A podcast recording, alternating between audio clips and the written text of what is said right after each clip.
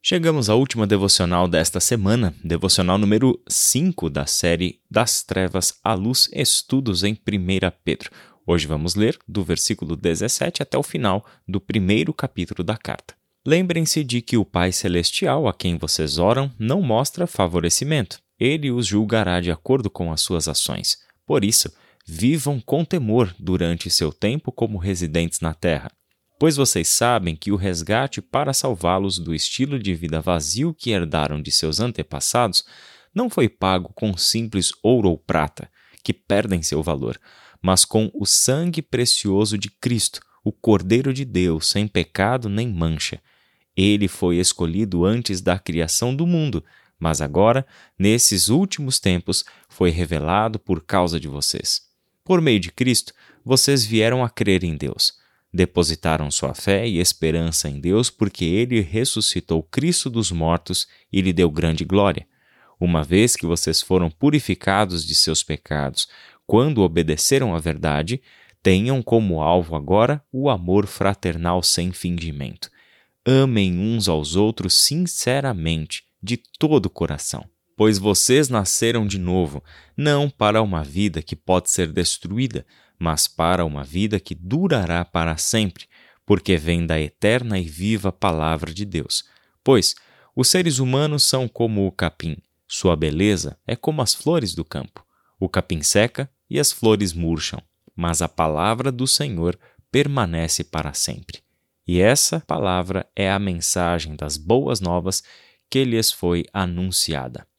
Esse é um texto muito bonito, lembrando a nós que o imperativo para sermos santos como Deus é santo, dos versículos 15 e 16, sobre o qual conversamos ontem, encontra aqui o seu desenvolvimento. Em primeiro lugar, trazendo à nossa memória que o nosso Pai Celestial, aquele a quem nós oramos, não mostra favorecimento ao seu próprio povo. Ele há de julgar todos nós de forma igual e principalmente este que é o povo de Deus, que será julgado segundo as suas ações. Quando nós pensamos nas ações das pessoas, nós estamos falando da moral, estamos falando da ética, estamos falando da moral, que é a ação em si, e da ética, que é a reflexão sobre esta ação. Se ela é certa, se ela é errada, de onde vem o seu fundamento, qual é o seu objetivo e assim por diante. Significa então que Deus está atento à maneira como nós vivemos. Deus não é indiferente à maneira com que o seu povo vive, e principalmente o seu povo que tem recebido da parte de Deus a sua palavra, a revelação da sua vontade, o Espírito Santo de Deus. E mais, o que inicia a jornada do povo de Deus com o seu Criador é o fato de que o próprio Deus providenciou o sacrifício por meio do qual nós fomos salvos e, portanto, unidos como o povo de Deus. Pedro, então, aqui nos relembra de que todo este sacrifício, o sacrifício do Cordeiro de Deus, sem pecado, sem mancha, que este sacrifício que não aconteceu por um acaso, mas sempre fez parte do plano de Deus. Ele é o Cordeiro que foi escolhido pelo Pai para ser Cordeiro de sacrifício no nosso lugar, antes mesmo da criação do mundo. Este que agora foi revelado e que o povo de Deus tem conhecimento. Se temos conhecimento de quem é Jesus Cristo, temos conhecimento do sacrifício que ele realizou por nós. Sabemos exatamente o preço que foi pago na cruz do Calvário por nós.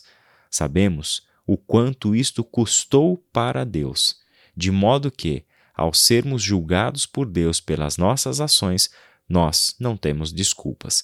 Nós não temos justificativas do porquê negligenciamos o dom que recebemos do porquê demos as costas para Deus ao ouvirmos o seu mandamento e deliberadamente decidirmos desobedecer. Nós começamos esta semana, e este é um assunto que perpassa todo o capítulo 1, que nós fomos chamados por Deus para a obediência. Assim, a salvação para nós não é um benefício que não nos custa nada. Ela nos custa muito. Nos custa a obediência de uma vida nos custa uma vida toda agora, redimida sim por Deus, mas voltada a Deus para viver em submissão à Sua vontade, no poder do seu Espírito. Do versículo 22 em diante, Pedro então passa a mostrar qual é o grande produto desta vida transformada, qual é o grande resultado prático, as ações do povo de Deus realmente transformadas segundo a vontade de Deus produzem algo novo. O que é este algo novo? Não é mais e não é menos do que o amor fraternal, um amor sem fingimento. E é importante observar que, para falar deste amor que devemos uns aos outros, Pedro antes lembrou o que foi o amor de Deus por nós, o sacrifício do seu filho. Logo, uma vez que nós fomos purificados dos nossos pecados por meio do sacrifício do Cordeiro de Deus, somos habitados pelo seu Santo Espírito, temos a fé e a esperança em Deus por causa daquilo que ele já fez no passado, ressuscitando o seu Filho dos mortos. Ou seja, já que estamos nesta nova realidade, o que se espera de nós como produto, como fruto de uma nova vida, é o amor fraternal que devemos uns aos outros. Amar uns aos outros com sinceridade e de todo o nosso coração. Por quê? Versículo 23. Porque vocês nasceram de novo. E esta nova vida de vocês não é mais vivida segundo os antigos valores egoístas, aqueles valores em que a pessoa vive só para si, aqueles valores em que a pessoa é o centro do universo.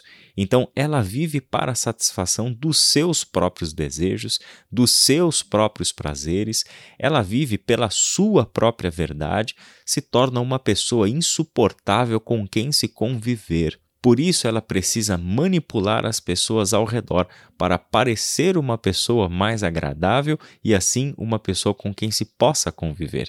Este é o ser humano que vive longe de Deus, completamente centrado em si mesmo, cujo ego exerce o senhorio sobre a sua vida, sobre as suas ações. Mas na nova vida que recebemos, por meio do sacrifício de Jesus Cristo, já não há mais o espaço para o nosso ego. Na verdade, é o oposto. Essa nova vida é o que nos dá poder para destronar o nosso ego, para aniquilar, para matar tudo aquilo que é a vontade da nossa carne. Não vivemos mais para nós mesmos, e isto significa que vivemos para amar os outros, de modo sincero e de todo o nosso coração. Não estamos mais buscando os nossos próprios interesses, mas estamos buscando os interesses, as necessidades dos nossos irmãos e irmãs. Então, por que, voltando ao versículo 23, porque esta nova vida é uma vida indestrutível. É uma vida que Deus concedeu a nós e por isso mesmo ela é eterna, não poderá jamais ser destruída. E esta é a convicção com a qual você e eu podemos viver. Esta vida de doação, esta vida pautada pelo amor de uns pelos outros, sustentada pelo sacrifício do Cordeiro, habitada pelo Espírito Santo de Deus e que tem como esperança futura a eternidade, a coroa imperecível da herança que está reservada ao povo de Deus, essa vida vale a pena ser vivida. Vale a pena pagar o preço dessa obediência.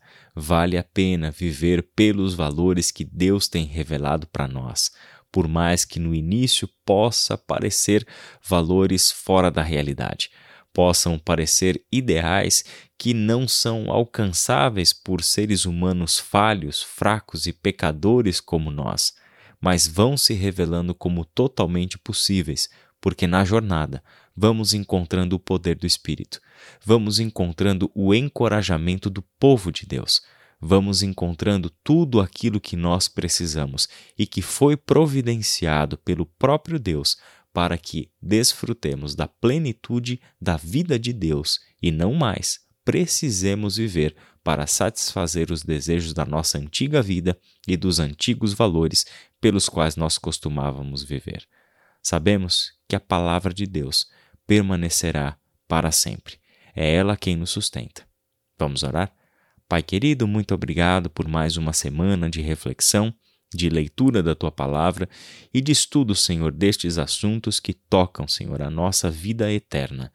Não estamos falando de coisas circunstanciais e passageiras. Estamos falando da nossa salvação eterna, dos teus planos para a humanidade. Pai querido, que este conhecimento transforme a nossa vida. Que este conhecimento entre para todos os aspectos da nossa existência e absolutamente tudo na nossa vida seja alcançado pelo Senhor, redimido pelo Senhor e transformado segundo exclusivamente a Sua vontade. É em nome de Jesus que nós oramos. Amém.